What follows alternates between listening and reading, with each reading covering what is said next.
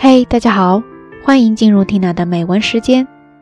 我们追求心有灵犀的默契，但很多时候，言语上的坦白与传递，仍然是我们彼此在互相了解的过程中不可或缺的途径。Tina 陪你一起读美文，在深夜，也在清晨。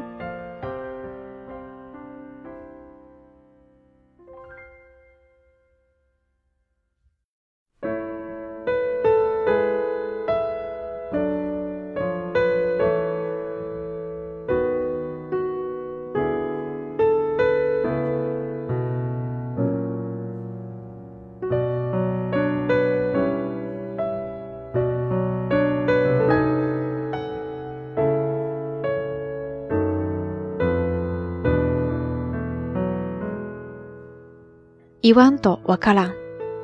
維心伝心という言葉があります。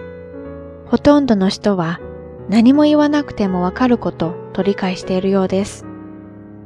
でも本来は仏教用語で言葉ではなかなか言い表せない真理を心から心へと伝えることなのだそうです。つまり言葉がなくてもいいということではないのですね。言葉も含めたあらゆる手段で心を込め心を伝えるこちらの方が近いような気がします。さすがに国語学者でもある儒学明子の家庭はいつも言葉の花が咲いていたそうです。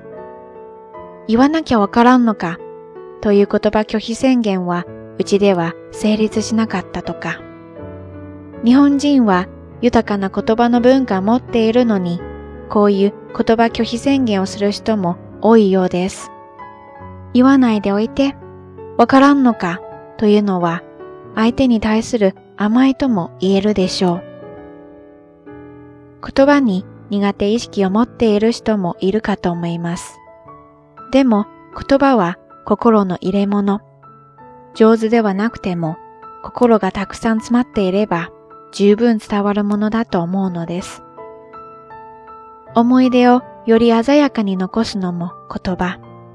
遠い人を思い出すとき、やはり言葉が聞こえてきます。言葉の花は枯れないのですね。儒学明子も言っています。生きても死んでも言葉はある。